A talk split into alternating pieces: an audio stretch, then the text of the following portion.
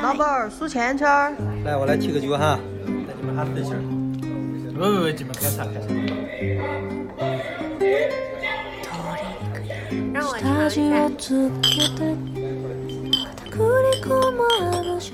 大家好，欢迎收听这一期的九言九语，我是叨叨，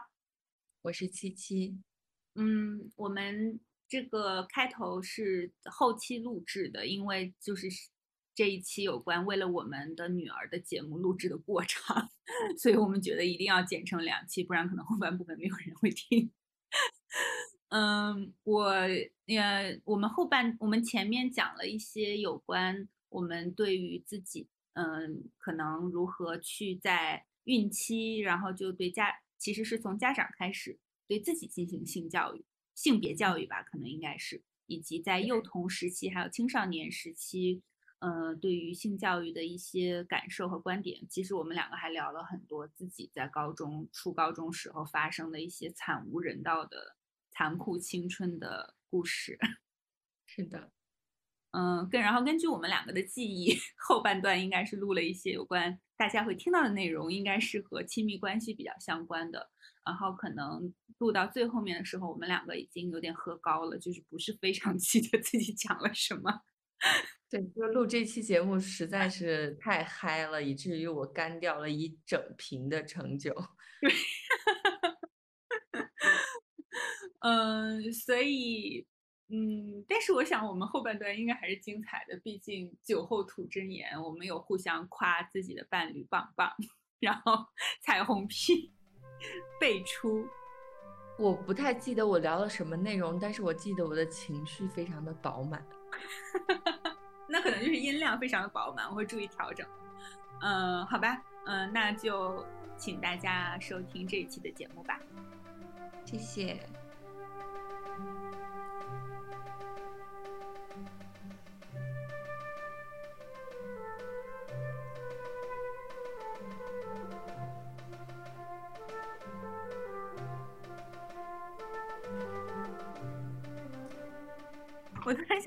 因为第一我喝的这个酒喝的稍微有点晕，第二我突然想到大叔是一个，他可能是一个很反常的男性，因为大叔其实是一个，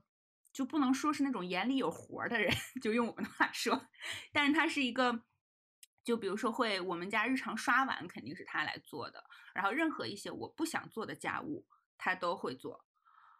嗯，他说就是因为他从小看到他妈妈特别辛苦，然后他爸有时候还发脾气。就他的家庭还是挺幸福的，我现在觉得，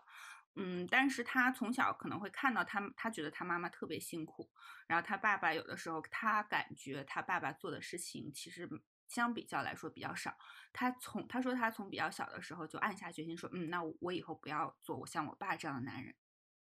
那他的觉悟还挺高的，他还挺特别的，我现在想想。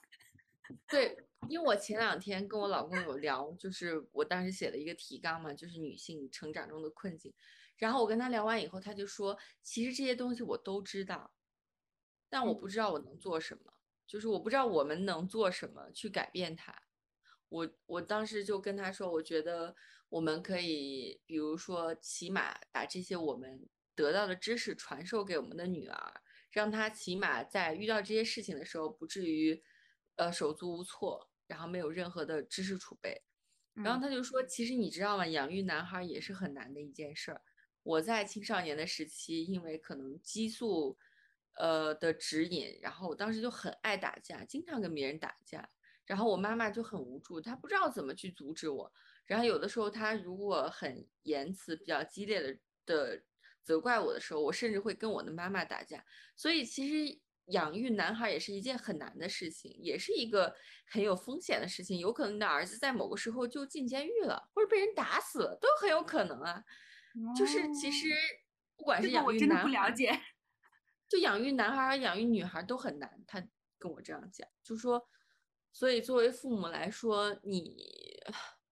那他有想过吗？如果如果你们以后有了一个又有了一个男孩，他青春期激素旺盛的时候要怎么？帮助他排解他的激素，就比如说大量的体育运动。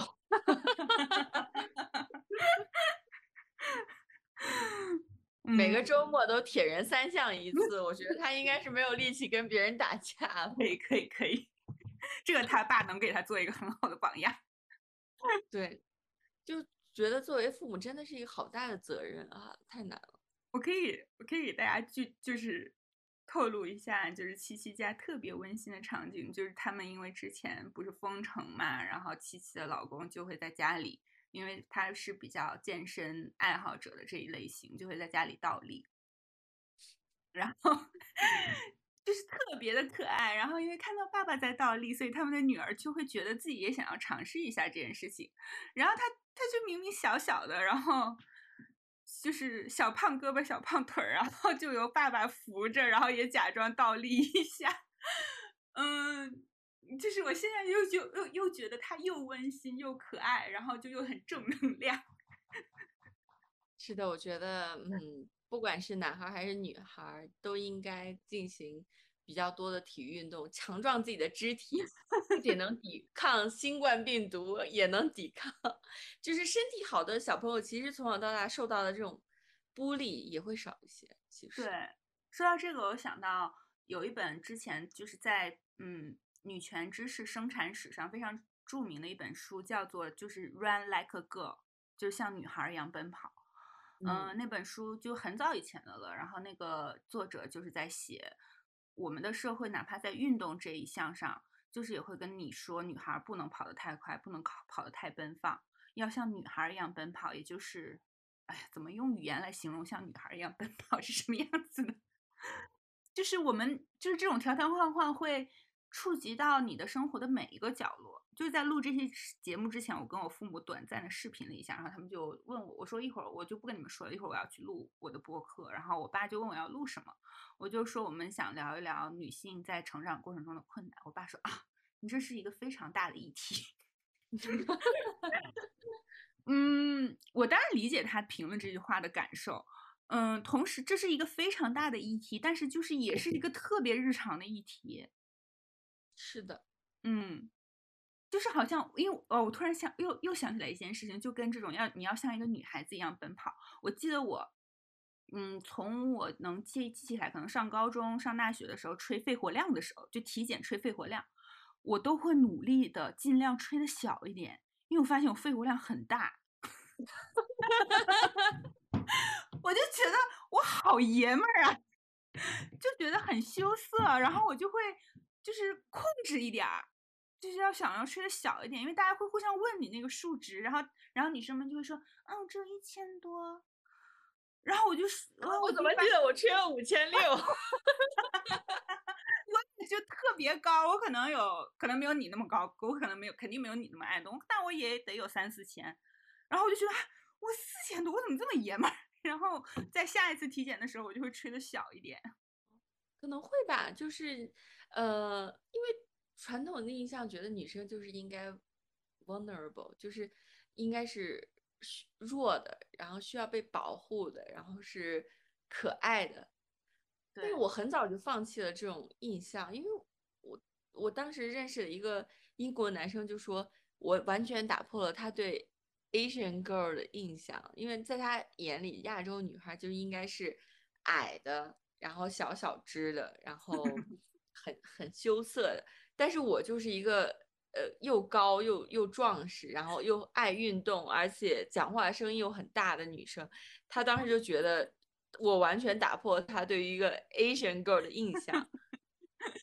我很早就放弃了，就做一个那种弱小女生的这种我还没有，我还有吧，因为我上高中的，我整个高中三年就是一直，就是因为过于痴迷《红楼梦》，就是我 一直就反复的读《红楼梦》，以及反复的读解读红楼的书。然后因为我就是由于过于的怜爱黛玉，就是可能把自己代入感太深，我就会觉得应该这样的。我的 idol 是王熙凤，所以，嗯，对我我还记得我上高中的时候有一些被灌输了错误的思想，因为那时候很喜欢买杂志嘛，我上高中的时候互联网还很不发达，然后很喜欢买杂志，然后杂志里面就会讲一些奇奇怪怪的理论，比如说，嗯，那时候蔡依林就会讲说，美女的标准就是应该两个腿并在一起的时候，中间有一个很大的空隙，然后这样的女生才是美女。还有比如说，呃，你的你你的乳头很粉嫩，这不是你以为你是 Hello Kitty 吗？对，就是会接受很很多这样的错误的讯息，然后当时去逛一些。那种呃商店，然后它里面就会卖那种你知道粉嫩膏之类的，然后就会买回去嫩。现在也有卖吧？但它其实，但但这种东西其实你知道它就是致癌物质啊，因为它里面就是一些激素和一些什么色素之类的，它对你没有任何好处。而且这是不可能的。因为跟大家，我跟跟大家说，就是我可能这么说有点绝对，因为我也没有调研过，就粉红色是不可能的。这跟你是不是处女也没有关系，呃，我记得当时还流很流行一个词叫“黑木耳”，啊，对，就是说一个女生如果她发生过特别多次性行为，她就会色素沉淀，然后就会变成黑木耳，然后纯洁的女生就应该是粉木耳。然后当时我就其实我没有没有发生过性行为，但是我当时看自己就觉得，咦，怎么？也不是很粉，就是就很焦虑，你知道吗？就觉得万一别人觉得我是一个你，you know，就是女海王之类怎么办？但其实这是一个错误的印象，因为不存在。我觉得除了那种 porn star 以外，应该没有人天生是那种颜色吧？就这是一个错误的印象，就不是所有人的。阴部都长那个样子，然后也不知道所有人的阴部都长那个颜色，就乳房也有各种各样的形状。对，这个人都是各种各样的呀。你说到这个粉色，我觉得真的就是跟我们从女婴时期就把她的房间刷 成粉色开始的。对，就很不合理啊。你腋下也不可能粉色啊，你就肯定会有色素沉积，变成一种黑黑的颜色啊，很正常啊。就那个时候接入接接触了很多错误的印象，以至于，you know，以至于十六岁的时候，当时因为我我妈妈也开始做生意了嘛，然后家里的经济条件也逐渐宽裕，然后当时我十六岁的时候。的生日礼物是我妈妈给了我一千块钱，然后让我自由去支配。你知道我当时买了什么东西吗？什么？我去买了胶原蛋白饮料。就因为我当时很喜欢看那种，比如说什么 Mina 之类的那种杂志。我知道，我知道，我也我我也看了好多年。他就说，女生在结婚的时候就应该喝胶原蛋白饮，然后让自己的皮肤变得雪白 Q 弹。但后来就知道这东西根本就没有用啊，它就是糖水啊，没有任何的作用。它就是伪我记得我当时花了九百多块钱去买了一大箱那个饮料，但是十六岁的我根本就不需要胶原蛋白呀，我就是完全被这种消费主义洗脑了。嗯，对，就就这种东西，其实跟现代人捆绑，就是绑架女性的审美一样一样的。就在成年以后，你就发现女生遇到更多的困境，就是你的，你发现 OK，社会的审美很单一，然后你发现你是在某个时间点你必须要结婚，在某个时间点你必须要生育，然后包括。你生几胎可能都有人关心，然后，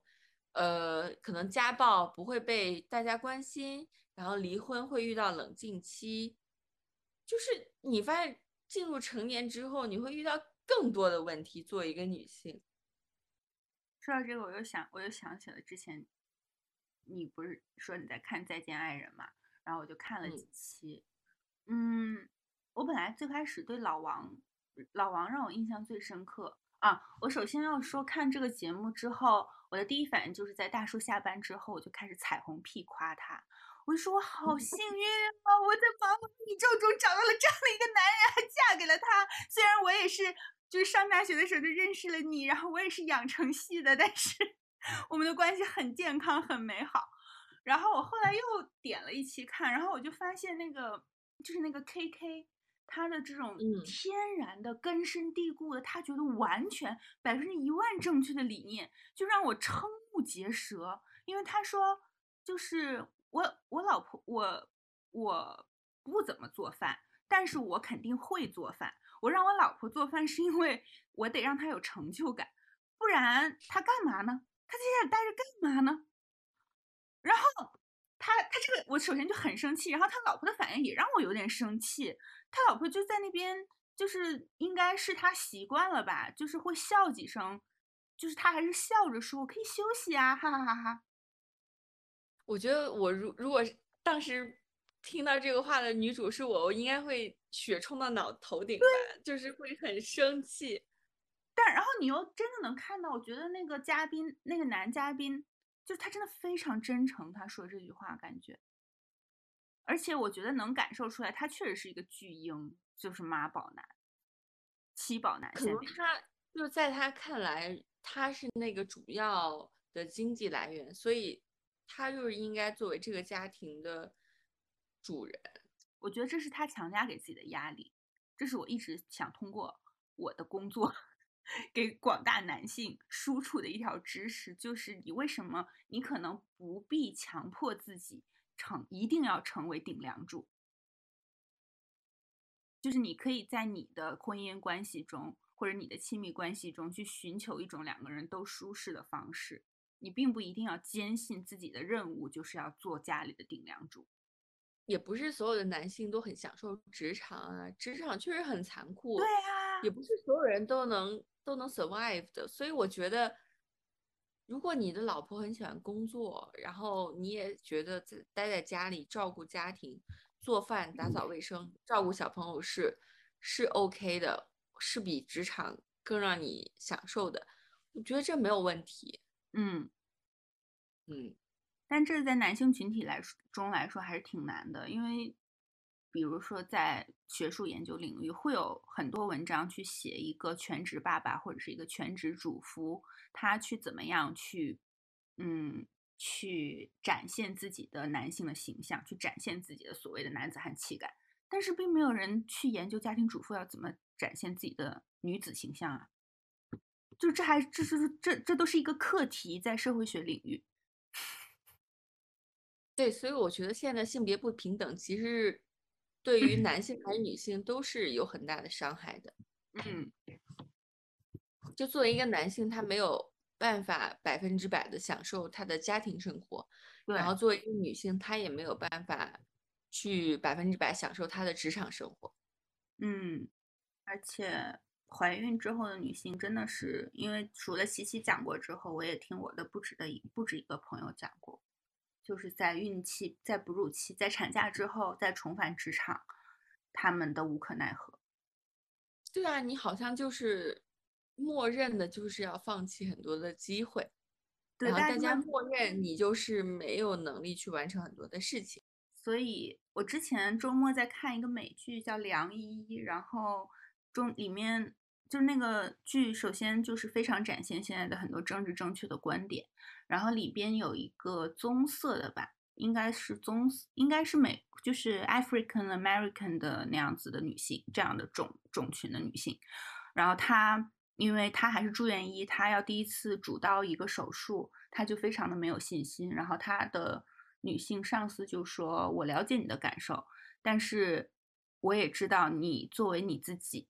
嗯。”你能够读上医学院，然后你能够有资格来当住院医，并且你被分配到这样一门手术，你一定付出了比你同龄的男性多不知道多少倍的努力，你的能力也是值非常值得肯定的，所以你应该有百分之一百的信心，相信你自己。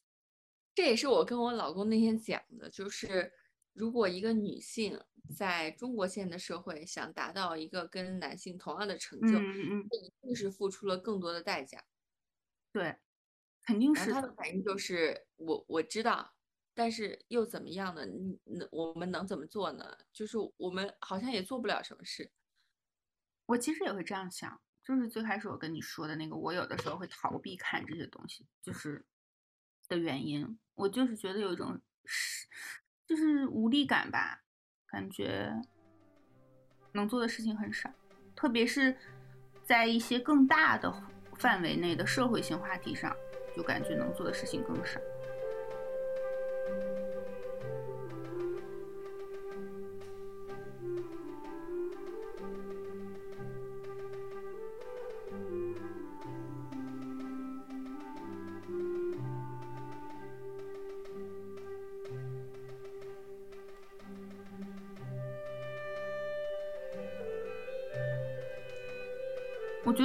在面在在你想面面试去一个遥远地方的城市工作，可能一个男性就不会被问到，那你如果想去离家这么远的地方工作，你家人会同意吗？但是我就会被问到这样的问题。嗯，去腾讯面试，如果你是一个女生，你就会被问到，那你现在有男朋友吗？如果你没有男朋友，他会问你会之后有打算找男朋友吗？你为什么不找男朋友？然后，如果你有男朋友，他就会问你什么时候结婚，打算什么时候要孩子。然后这些可能都会影响你是否会被录取。就这是一个很残酷的事情啊！如果我是一个女生，我现在没有任何打算去找男朋友，你就会被 HR 问你是不是有问题？你想太多了吧？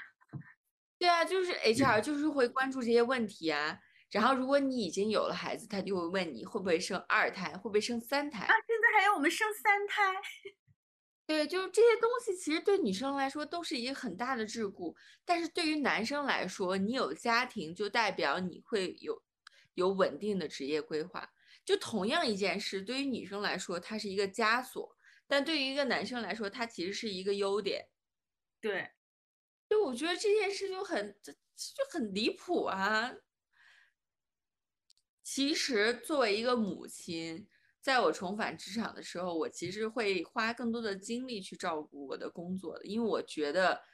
呃，好像自己 somehow 就是亏欠公司一样，因为我休了很长时间的产假，所以我觉得如果有一个很重要的任务安排给我，我一定是会很认真的去完成它的。但是对于公司来说，他不这么认为，他认为你一旦拥有了自己的孩子，拥有了自己的家庭。那么你对于工作来说，可能就是一个百分之五十、百分之六十的这种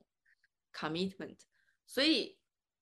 公司是不信任你的，他不会安排很重要的工作给你做的，这就导致我很多的同事可能都会到三十五岁之后才会要第一个孩子。但是从生理学来说，你越晚要孩子，其实对他的基因来说是越不好的，因为你这么多年的不健康的饮食。然后熬夜，你的抽烟喝酒，其实都会影响你的基因。就从这个程度上来讲，你越早要孩子，其实他会会越健康的。但是你越晚要孩子，他有更大的可能会有一些基因的突变，会有更大的可能患上一些疾病。所以，因为现在的这种社会对女性的这些桎梏，导致大家都越晚的要孩子。其实这这对整个人类的基因库来说是不健康的。就如果这个社会很健康，让所有的女性都觉得，哪怕我二十四岁生孩子，我一样会拥有一个稳定的工作，我一样会有职业上的发展，那大家其实没有这么多顾虑的。但是很多女生可能说，我要做到某一个职场的一个一个职级以后，我才会要孩子，那么可能就会到一个很很后的阶段。那其实真的是对她还有对胎儿来说，都是一个。比较有风险的选择，然后如果然后这样的女性就是会被另眼相待，就是会被差别对待，就是会被当做公司里的另类。会的，一定会的，就会觉得啊，你是一个嗯大龄母亲，就是很像在学校这个领域，就是因为在高中就是在。因为根据我妈对我反反复复多次多次的讲述，她就会说，在他们面试的时候，就是从面试到试讲这些步骤，嗯，哪怕女生比男生更优秀，他们也会招这个男生，因为男老师比较少。大多数企业都会做这种选择啊，尤其是在现在三胎政策这么强硬的情况之下，很多企业肯定会选择男性啊。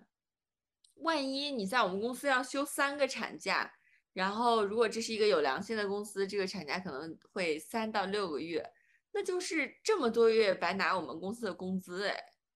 你对对对于一个资本家来说，这是很大的损失啊！你公司要是有一千个女员工，这是很很夸张的一笔支出哎。嗯，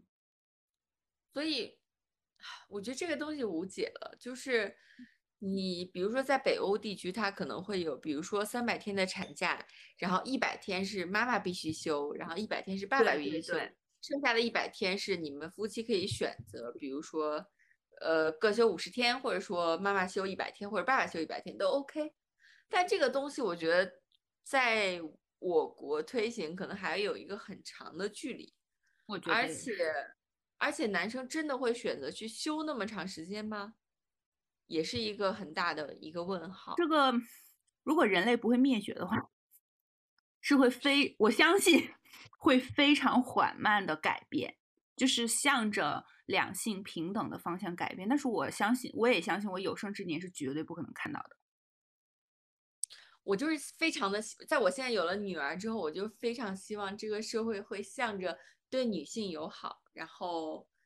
其实对两种性别都友好的方向去发展。因为我觉得他作为一个这么这么脆弱，然后又这么美好的一个生命，如果也需要经历，呃，更。这么多的苦难，然后才能长成一个成人。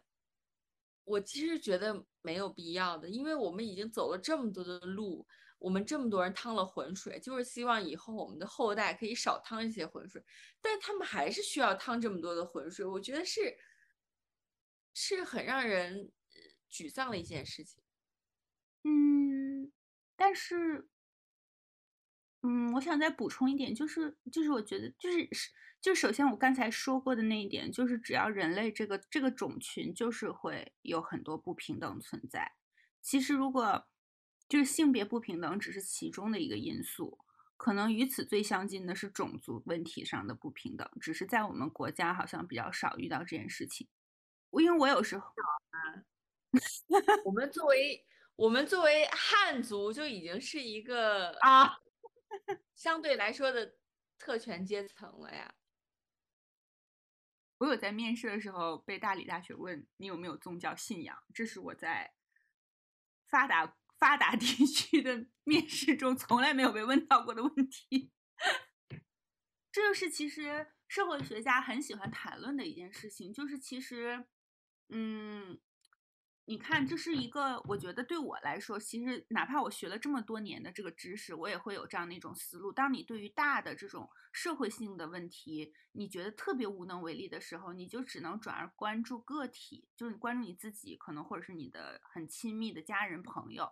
就是说，那尽量让自己生活的好一些。那这样的一个。思维的，就是这样一种思考的趋势越来越普遍化的时候，就会让我们把这些事情归因为是个体化的问题。比如说，那可能就是你不够努力啊，你可能就是在面试的时候没有说服 HR，就说跟他说我就是不想要小孩啊，或者我男朋友就是能当家庭主妇啊，我家里就是我们会容易在这样一种对大问题无能为力的情况下，把它归因为于个个人的问题。然后，虽然这是一种人类正常，就是很容易发生的思维方式，但是它当它到发展到一定阶段的时候，我们就会不再去思考或者去批判是不是，嗯，国家、政府、社会能为我们做些什么，而是说自己做的不够好。我就是希望我女儿如果遇到这些问题的时候，她会她会知道这是一个结构性的问题，不是她自己的问题。嗯，那你可以从小就给他灌输一些社会，就是让让他学习 社会学的知识，他一定会学到这一点和人类学的知识。我我作为一个母亲，可以尽量多的让他有这些知识储备，让他觉得，比如说同样有一个机会，她是一个女性，另外一个人是一个男性，然后最终他想面试的这个机构选择了一个男性，可能很大的几率上并不是他的错误，并不是因为他不够优秀。而是因为她是一个女性，然后我们这个社会确实是对男性更加的优待的，对，对，所以我我就是希望做一个母亲，然后我可以让她有更多这样的知识储备，嗯，嗯，她也不必要去贬低自己。如果对我他真的在这样的这种竞争中输掉了，没有必要去贬低自己，这可能并不怪你。嗯，这是我们所有女性的一个困境，你不是一个人。我其实我刚才我就突然想到，我其实一直希望自己变得矮一点。为什么呢？我觉得，因为刚才我们聊了很长时间，上高中的时候看杂志，我觉得肯定有我看杂志的影响，而且因为我长期接触日本文化，长期热爱日本的古典文化、流行文化、时尚文化等等，嗯，而且因为我这么喜欢黛玉，就是黛玉就是我的，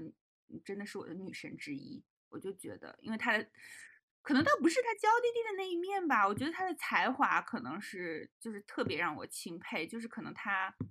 嗯，可能有各种各样综合的因素吧，就导致我一直希望自己变得矮一点，特别是到了上海这个地方以后，我就会觉得自己很怪异。应该会吧，就是觉得自己太高了。对啊，就觉得你自己是一个女战士。除此以外呢？除此以外而且在我结婚之后的很长一段时间，就是从恋爱开始到结婚之后的一段时间，我其实都，嗯，因为大叔是一个跟我身高，其实还应该还比我矮一两厘米的男性。嗯，我觉得可能是因为我跟他在一起之后，我又长高了吧。嗯，我其实，在最开始一段时间，我真的非比较在意这一点吧，非常在意这一点。可能倒也说不上，因为在东北，东北人的基因就是真的，大家身高都比较高，不管是男性还是女性。所以，嗯，然后大叔作为一个不怎么典型的山东大汉，就是我们两个走在一起的时候，我确实会很介意，就哪怕是比如说走在人行道上，我可能感觉这个人行道铺的有点倾斜，然后我会特意调转一下我们两个站的位置。就是让我自己站到比较矮的那那一个方向。我觉得，就是这就身高是一个择偶方面特别不平等的因素。然后还有，因为我也听我学妹说过，因为我学妹就是也是博士嘛，就是跟我一起的博士。她现在回国了，就是她说，因为在相亲的时候，因为听到她是博士，就被她就被拒绝的次数非常多。但是你的后代可以拥有一个非常有文化的母亲，不是一件很好的事情吗？不会，但是她真的就是她之前可能相亲过一些一个，他最近可能有一个就是可能本科学历的男生，觉得还蛮聊得来的。他就是在这方面，他甚至会有一点点感恩的心态，就是觉得啊，他又不嫌弃我的学历，你是一个博士学历，然后。被人嫌弃，我的天呐！就又不是说他又不嫌弃我的小学学历。对，我觉得这个真的是很畸形，就是大家对女博士的这种歧视很畸形。女博士只是真的只是一个非常平常的群体，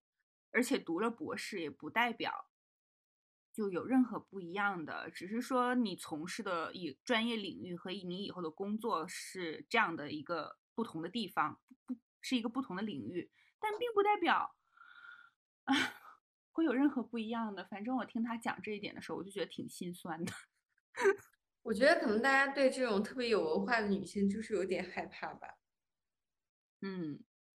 有点恐惧，觉得自己没有办法完全的去控制它，没有办法驾驭它。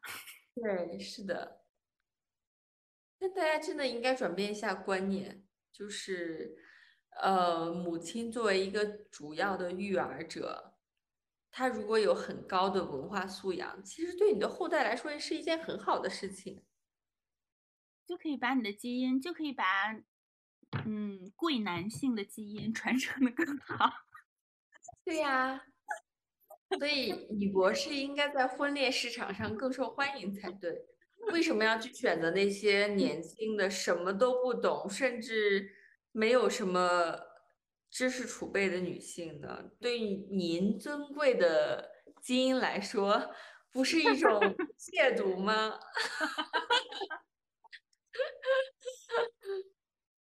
就是现在作为一个女孩的母亲的我来说，我真的非常希望未来的社会可以让一个女性，嗯，可以有很有安全感的走在，比如说晚上十二点的街上，不用担心自己会被骚扰、会被强奸、会被谋杀，嗯，然后她可以穿任何她想穿的衣服。她不用担心别人说他是一个荡妇，然后不用担心别人说他是一个怪胎，然后他可以在任何时候向他的父母寻求帮助，不用担心他的父母会去评判他。我觉得，因为你已经有这方面的意识了，你肯定在，至少你应该会让。你的女儿感觉到她可以向你寻求帮助吧，就是你不会用什么让她受伤害的语言去评判她，不会。那你哎，我我长期被我妈批判说我不够有女人味儿，然后我说我不想要女人味儿，我说我为什么一定要有女人味儿呢？嗯。我觉得这不是一个我特别渴望的品质，我不希望非要长发飘飘，然后那个叫什么细腰丰臀，然后就是表现出一副自己很能生育的这样的一个形象。女人味不就是一种对女性的性化吗？那你这样你对一个男生说你不够有男人味，其实也是对他一种性化呀。为什么男生就一定要非常的呃？健壮，然后要很高大威猛，然后要非常的 alpha male 的那种感觉。但其实大多数男性就是普普通通，也没有那么的 aggressive。对于一个想要结婚的对象来说，你真的希望你的你的男朋友是一个很有暴力倾向，然后非常的 aggressive 的那种人吗？我觉得不会吧。对。在这在在这点上，我觉得我们对于所谓油腻中年男性的批判也是值得批判的，就是啊，就是当然，可能作为伴侣或者是什么的，你有权利，你可能有一定的权利去要求你的伴侣，嗯，保持身体健康，或者是进行一些锻炼，或者对他有一些嗯穿衣服上的要求，或者等等之类的。但是我觉得，其实油腻中年男性也作为一个多常年研究 masculinity 的人，我也觉得这是一个非常 patriarchal 的说法，就是一个非常父权社会的说法。就是其实你，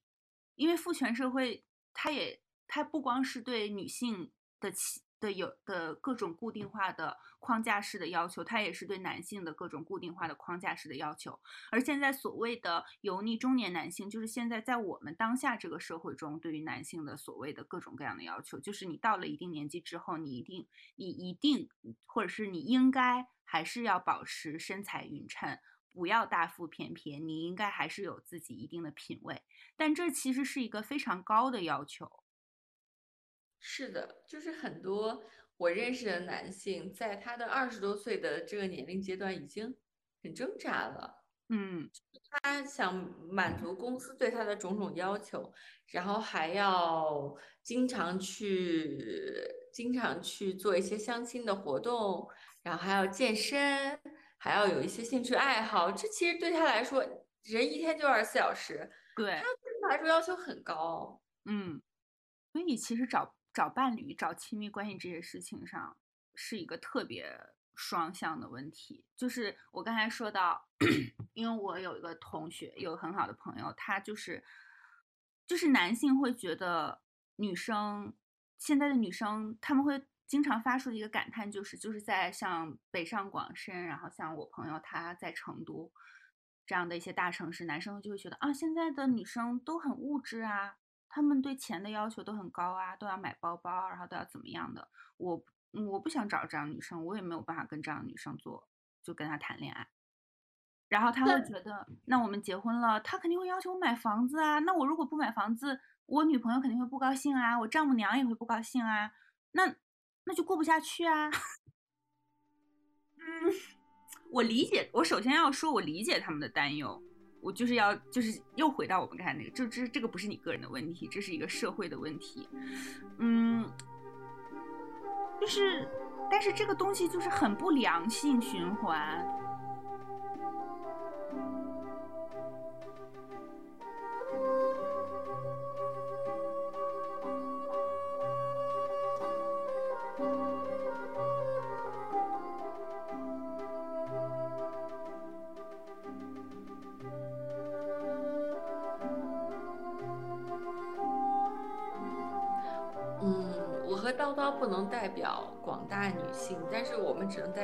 自己。就我们自己来说，因为我们自己都有养活自己的能力，所以我们其实对同性，就就我们对伴侣的要求，不会要求他能供养整个家庭或者整个家族，他只要跟我们的灵魂是契合的，然后呃是我们喜爱的就 OK 了。对，这个其实。我们之前有聊过，说是不是要讨论一下亲密关系？也许以后可以再谈、再了解。就这个是一个特别和每个性别都相关的话题。嗯，我其实经常跟我的各种女性朋友以及我的学妹们，就比我年纪小一点的女性朋友，就跟他们进行恋爱烦恼对谈的时候，我就说，你肯定不能要求你一个潜在的伴侣，或者是你的。你正在恋爱的男朋友是一个面面俱到的男人，这是一个特别特别高的要求，也是一个真的不太现实的要求。你不能要求他颜值又高，又非常的体贴，然后又特别会挣钱，又有特别多的时间陪你。他的社会地位又有一定的层，又有一定的层次，他的家境又特别好，然后，但是他又特别的孝顺你爸妈，就是等等这些东西。嗯，就是你换位思考一下，如果他对你，如果一个男性对女性有这样的要求，也是非常的理想化的吧？对，就不合理。其实都不只是理想化，就是不合理的。就是像七七刚才说的，是的，我们两个完全不能代表很多女性的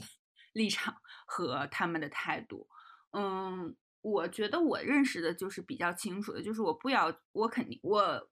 追求的特别多的一点就是有一些相处的很高质量的相处的时间，两个人的聊天的时间，以及情感上和精神上的交流和共鸣。所以我当然不要求你一定的社会地位以及你的赚钱能力，因为我觉得你在这方面做的比较多了，那你那方面分在另一方面分配的时间和精力显然就会减少。而且我们俩的伴侣，其实就我和叨叨的伴侣，其实都很支持我们的人生上的大的选择，所以我觉得在这一点上来说，我们已经就非常的感恩，因为呃我们的伴侣都会放弃自己的，比如说很长时间的人生的规划，来支持我们的人生选择。如果与此同时，我们还要求他们非常的成功，然后又很体贴，又很 A A B C D 这种各各种各样的要求，我觉得就是不合理的。嗯，对，比如说我现在就是跟王思聪在在约会，与此同时，我要求他放弃他作为呃万达的继承人的身份，然后来照顾我的情绪，我觉得就是不合理的。嗯，对，嗯，所以我觉得你不可能拥有所有的事情，比如说你又要你。我们换位思考一下，如果你的伴侣要求你事业又很成功，又能生育很多的孩子，然后又能保持身材如少女一般，同时又能呃每天的情绪都非常的高涨，很有趣，我觉得这就根本不可能完成，没有人能做到这件事情。对，嗯，但是大家就特别容易有这样的误区，我觉得不管是男性还是女性，就是在找伴侣的时候。所以还是要多谈恋爱，真的，我觉得这就是我们家的亲，我们家的就是比我小的弟弟妹妹很少，然后当然现在可能再再小一辈的小孩会多一些。我可能我不知道是不是现你说现在跟他们说上高中的时候谈恋爱也可以，可能还是有点会被他们的家长诟病。就是我当时上高中的时候，我们的语文老师就说：“你们现在有谈过恋爱吗？”然后很多人就说没有。然后当时的语文老师就说：“那你们现在还没有谈过恋爱，那可真是夕阳恋了。”应该让他，应该让这个语语文老师去跟之前的很多生物老师去 battle 一下。对，就是他在他看来，就是觉得你到了这个年龄，已经进入一个性萌动的时期，你如果还没有谈恋爱，something wrong is with with you，就这种感觉。所以我觉得，其实你，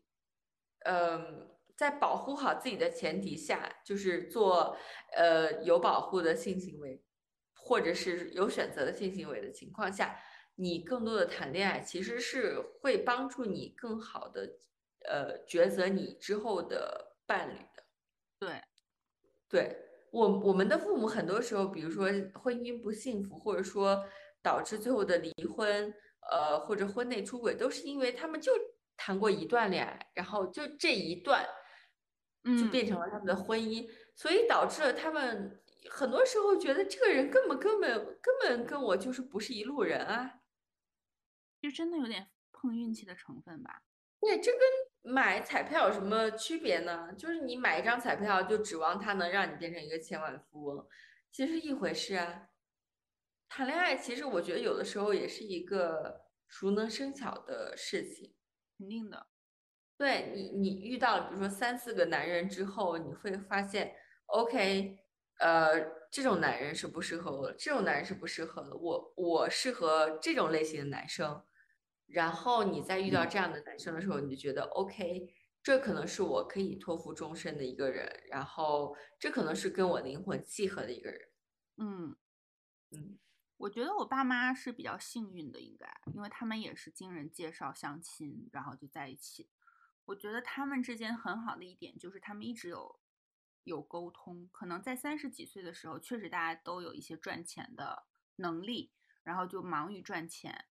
嗯，也有一些争吵，但是在这个大的人在那个年龄阶段的大的人生目标上，他们又是契合的，所以，嗯，他们也平安无事的度过了这个事业发展期。然后在四五十岁，嗯，当特别是又后来我离开家上大学时候开始，我就发现他们两个其实有非常密切的沟通，就是包括彼此工作上的事情、一些难题，然后有什么样的朋友、什么样的同事。他们的沟通都非常的多，而且我爸是一个特别善于表达的男人，这可能在他那个六十年代生人的男人当中是比较是非常少见的，可能都不是比较少见的，是非常少见的。我爸会非常直率的表达自己的爱意，然后少见，对，就是他会非常直率的表达自己的爱意，然后会表，当然他也会表达自己的不满，他也有非常多的缺点。嗯，但是总体来说，我觉得他们两个就是有很多话题可以聊。他们作为都是六十年代的那个大学生，嗯，可能他们的处境也有一些相似，就是作为自己家里三三个子子，嗯，兄弟姊妹当中学习最好的那个上了大学，他们有很多共同语言，嗯，所以我觉得这是他们两个可以很愉快的在一起的原因，这是很重要的一点。他们很幸运可以遇到彼此，对，就这个，哎，在他们那个年那个时候，我觉得真的是有点碰运气，就是很幸运的遇到了彼此。是的，哎，所以我觉得对于现在的年轻人来说，就真的需要更多的谈恋爱，呃，当然是在保护好自己的前提下。我其实恋爱经历也不咋丰富，我跟。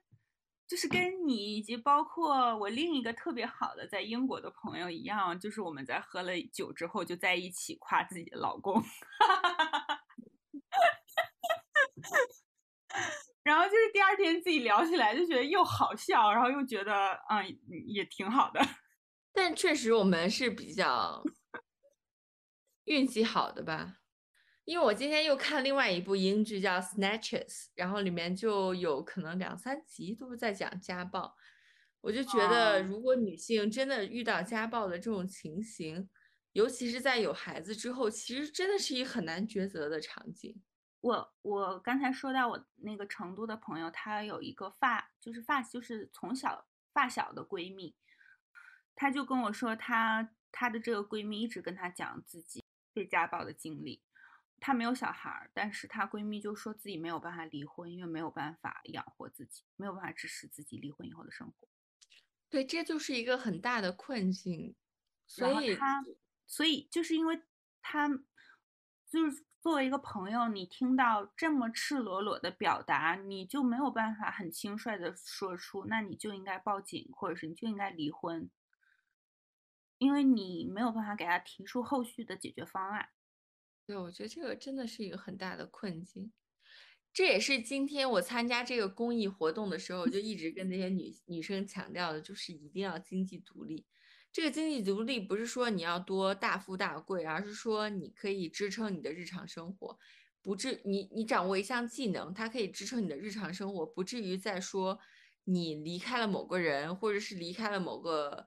情境之后，你没有办法生活下去。对我就现在在设想，比如说有一天我变成了一个家庭主妇，我可能还是会呃依靠，比如说编织，嗯，或者。任何技能、设计之类的技能，然后支撑自己的日常开销，不至于说，如果我的老公不给我钱，然后我就开不了锅的这种程度。我对我，我觉得我哪怕我有一天，比如说我真的是，呃，恋爱脑生了五个孩子，比如说，比如说真的进入了这个场景，然后可能我会需要花更多的时间在家庭上，我还是会去。练习某种技能，然后去赚一些零花钱吧。对对对，就是哪怕是这样，我对我的意思就是这样，就是还是会需要有一些自己做点什么的时间吧。说到这个，就哪怕是哪怕是做自媒体，在抖音上去宣传一些自己的育儿理念，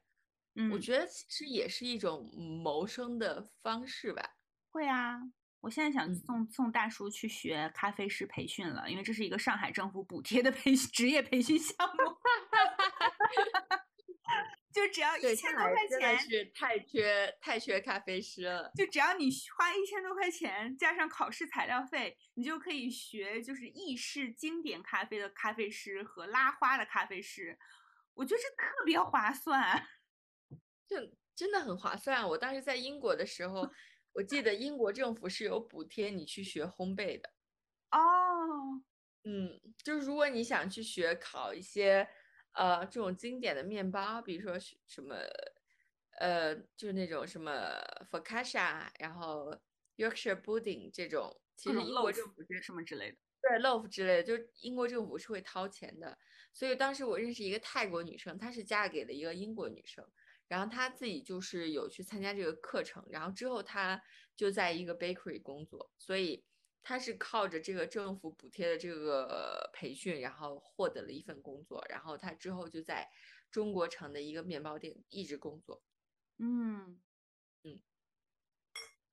这很好啊。所以其实就是作为对 我们有的时候有。我们对于我这样一个文艺女青年，有的时候可能过于沉浸于自己的精神世界，我就会忽视很多社会性的信息。这还是因为有另一个朋友，因为他说，就是邵总，邵总，我不是去他们家送猫嘛，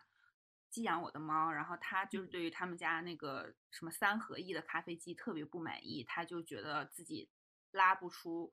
漂亮的花，就拉花。就是做拿铁拉花做的不够好，打的那个奶泡不够细腻，然后我们就在我们就在一起讨论怎么改善这件事。哇，我们就在一起讨论怎么改善这件事情。然后我就搜了一下，我我我说要么就是你去学习一下，是不是你能提高你的记忆，用一个不太好的咖啡机做出好的拉花；要么就是你可能花很多钱去买一个特别好的咖啡机。我就是这样一个契机，然后我就了解到，就是上海政府是有补贴咖啡师这个培训项目的，而且可能就它是一个特别短期的培训，可能三五天，就是一个密集短期型的培训，然后你通过考试就能拿到一个这样的职业资格证书。然后我就我就突然觉得，有的时候，哪怕是很社恐的、很文艺、很文艺女青年的很。想要逃避现实的人，可能也需要了解一下这些信息，就它会让你有一些在现实层面有些帮助。可能你碰巧发现，哦，我很喜欢做咖啡啊，或者哦，我很喜欢做烘焙啊，然后这个东西其实又不贵，你又可以学会。我们好像说有点说跑题了，是吧？我们的核心观点就是，你可以通过这各种各样的途径掌握更多的技能，然后这些技能可能。可以提供你的生活所需要的经费，然后你就不需要对另外一个人或者另外一个家庭这么的依赖。对，说到这个，就是刚才我下午看的那个《Women》里面，又让让我印象特别深刻的一个人，一个是就是一个年长的妇女吧，她就说她这么多年，她非常非常爱她的丈夫，然后她丈夫已经过世了。她跟她丈夫在一起的时候，她丈夫就是爱她的全部，她的灵魂以及她的身体。她一直都觉得自己是一个非常美丽的女人，就是一个非常好的女人，是一个非常棒棒的女人。然后她丈夫过世了之后。她就突然对自己失去了信心，她觉得自己的身材也不够好，长得也不够美，嗯，就是感觉自己非常糟糕。嗯，我看当时弹幕的评价也挺复杂的，然后就是大家一方面在感叹他拥有一段如此美好的婚姻关系，然后一方面又感叹他，嗯，对于自己的评价这么依赖于他的伴侣身上，可以理解吧？嗯。就是在我看来，你跟大叔的关系也是非常的紧密。是的，我我们两个其实日常就是会夸，就是互相夸对方，就日常夸对方棒棒。那假如有一天脱离了大叔这个主体，你还可以很公正的评价自己吗？嗯，我现在的确会有一点怀疑，我觉得。因为我有的时候会想，就大家就是恋爱脑啊，就是那种情人眼里出西施的状态。我就是我经常就是日常夸大叔，说你长得为你为什么长得这么好看哈哈哈哈哈？My God！我真的经常说这句话。我是我真的经常就说，我说你为什么长得这么好看？然后你为什么可以有耐心做这么多事情？嗯。但是这个方面来说，这个这个真的又是挺好的一种行为，嗯，那即即使如果有一天我们两个会分开，或者是怎么样的一些其他的原因，我觉得这个也会成为我的一种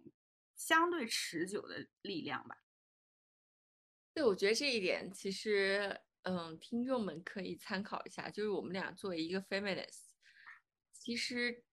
都在一个很完美的婚姻之中，嗯，对，然后我们都很尊重，也很欣赏我们的伴侣，所以并不是说你作为一个女权主义者，你就不可以拥有自己的幸福、自己的婚姻。对，不代表你要烧掉你的胸罩，然后就一辈子梳着一个寸头。然后 是的，就是你可以，你可以通过你自己的方式去影响你的伴侣。就像我刚认识我老公的时候，他其实也是一个很直男的人，但是我会拉着他去看一些，比如说同志的电影，或者说一些关于女权的电影，然后去影响他。所以他其实现在也慢慢变得会认为说，的确这种公平是现实，然后我们能做哪些事情，我们可能做不到哪些事情。他会去很公正的评判这件事情，嗯。嗯，我就更是了，因为我每天都跟我每天都跟大叔讲我读了什么论文，嗯，所以而且大叔作为一个其实非常朴实的男人，嗯，我记得在我们刚谈恋爱的时候，我就带他去听一个台湾民谣歌手的演唱会，然后当时就是在一个书店里，好像就大家就席地而坐，然后我就坐在最前排。因为我非常喜欢那个歌手，嗯，然后后来到后排，就大叔已经睡着，就是类似情况发生过非常多次。就是我们去看话剧的时候，看音乐剧的时候，就是他会睡着，但是他还是愿意去跟我一起去看。对，上回我带我老公去看左小诅咒的演唱会，然后因为人很挤嘛，而且。就真的是非常挤，而且当天非常的热，然后就会感觉呼吸有点不畅。他当时就去外面透了很多次气，但是他最终还是会回来去听那次的演唱会，所以我觉得还是挺感动的。就是他虽然是处在一个他不愿意处在的场景，但他最终还是会支持你的选择，所以我觉得这一点是，嗯，两性婚姻可能会带给你的惊喜，所以没有必要因为你是一个 feminist 就去厌男。啊，这是绝对没有必要的。就是没有必要去创造这种没有必要的两性对立，因为我们其实都是在这个体制中的受害者，我们嗯都是这个父权社会的受害者，就是大家应该互相帮助，然后帮助彼此度过这些困境，没有必要去针对彼此，就是一遇到一一些问题就去互相捅刀子，我觉得这是完全没有必要。而且说到这个，我觉得就觉得刚才我们所说的，你多谈几次恋爱，然后可以多了解一下自己，嗯，确实可以帮助你找到一一种更舒适的关系。因为像我和七七都是属于非常有主见、非常独立女性，嗯，而且非常有执行力的人，所以其实我们的伴侣在某种程度上是有点相似的，就是他们是接受度比较高。就是阳春白雪下里巴人，他他的价值观会比较多元化的这样的人，所以我们其实，嗯，我在碰到大叔之前，可能不是特别清楚自己特就是一定适合这样的人，但是我在碰到大叔跟他聊天之后，我就会有一种从来没有过的舒适的感觉，就是一种很安心的感觉，所以我就。那我就显然你的一种这样这样的感觉，就会让你觉得这个关系是特别好的、特别健康的，是你自己特别需要的。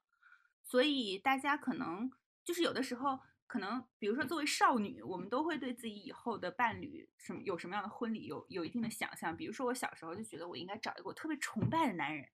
我现在想想，如果找一个特别崇拜的男人，我可能就就会一直谈恋爱、分手、谈恋爱、分手，然后不知道会怎么样。就变成女海王，哈哈哈我真的就是其实是一个特别任性的人。我因为，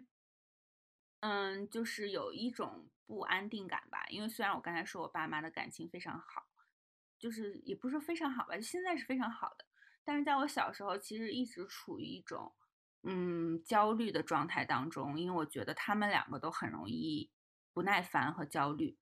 所以，而且我一直被灌输一种你可以做得更好的这样的理念，所以我其实有点不相信有人会无条件的爱我和喜欢我、接受我。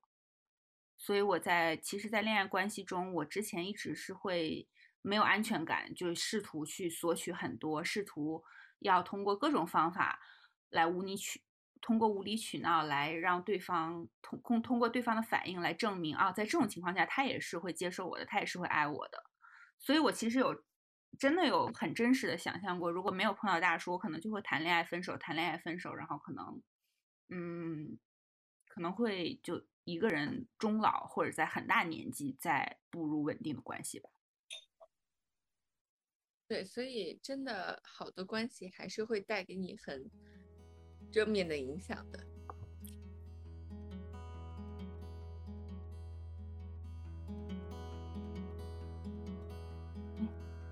我在看我们两个聊了多久，我们聊两两个多小时了，所以我觉得我们今天要不就先到这里。嗯嗯，如果之后有机会，我们还是会聊关于两性方面的话题的，因为其实我们对自己。的伴侣都还是有很多的夸赞之词，可能今天 今天都是夸赞之词，完全对，今天没有办法完全的表述出来。但是我觉得其实我们还是有很多东西可以分享出来的，就关于两性方面的东西。对，而且也不是说我们两个一谈恋爱就发现啊彼此完美合拍，像齿轮一样契合，其实都是有非常嗯各种各样的细节的日常的。呃，就是磨合，然后又争吵，然后再和好、调节的过程的。是的，所以我觉得我们还是有很多的相关的内容可以分享给大家。那关于今天这期为了我们的女儿的话题，我觉得我们也分享了很多内容，然后希望如果大家有相关的这种感受的话，也可以告诉我们，嗯，因为。我们也很希望听到大家的反馈，对，嗯、呃，然后如果之后大家想听到我们关于更多这方面的话题的分享，然后留言给我们，我们也会做更多的准备。对，就是动动你的手指，不止可以给主播买酒，也可以刺激主播做更多的更新。对，所以希望大家可以积极的给我们留言，然后也谢谢大家的收听。嗯，呃，我们今天的这期节目就到此为止，好吧，谢谢大家，谢谢大家，拜拜。拜拜。满园春色惹人醉，悄悄问圣僧：